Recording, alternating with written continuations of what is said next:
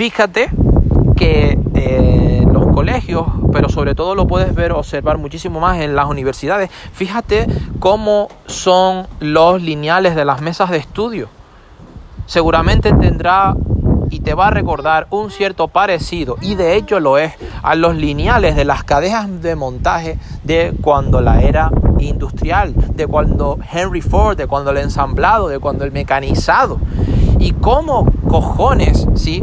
Ha evolucionado el tiempo, ha evolucionado la tecnología, pero no ha evolucionado la forma de dar educación. Y cómo esos lineales, ¿sí? De la era industrial, ¿sí?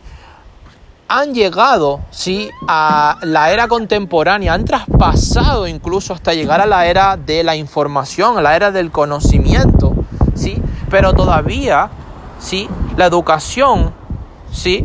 Y las cosas que no funcionan se siguen transmitiendo, ¿sí? se siguen transmitiendo. ¿sí? Fake teachers, ¿sí? profesores falsos, eh, fake education, ¿sí? educación falsa y eh, fake layers, ¿sí? leyes falsas, ¿sí? falsos paradigmas.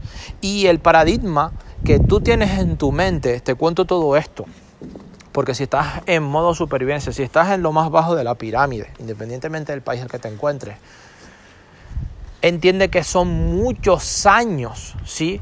Programándote de cierta manera.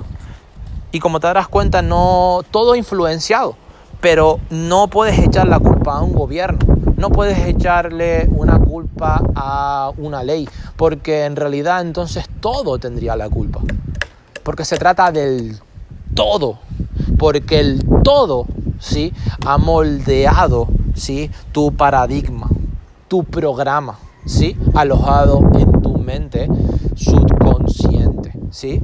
James Allen decía que como una persona piensa, así es tu vida. Entonces tú no puedes enfocarte en cambiar tus pensamientos de la noche a la mañana porque tu subconsciente te va a decir que no, que es mentira, que tú no puedes mejorar, que tú no puedes ganar, que tú no puedes conseguir X o Y título, que tú no puedes conseguir la carrera de tus sueños, que tú no puedes conseguir el marido, la mujer, la novia, el novio de tus sueños, que tú no puedes conseguir, ¿sí? lo que tú quieres en la vida porque tú no vales, ¿sí? Eso es lo que te puede estar diciendo tu mente subconsciente.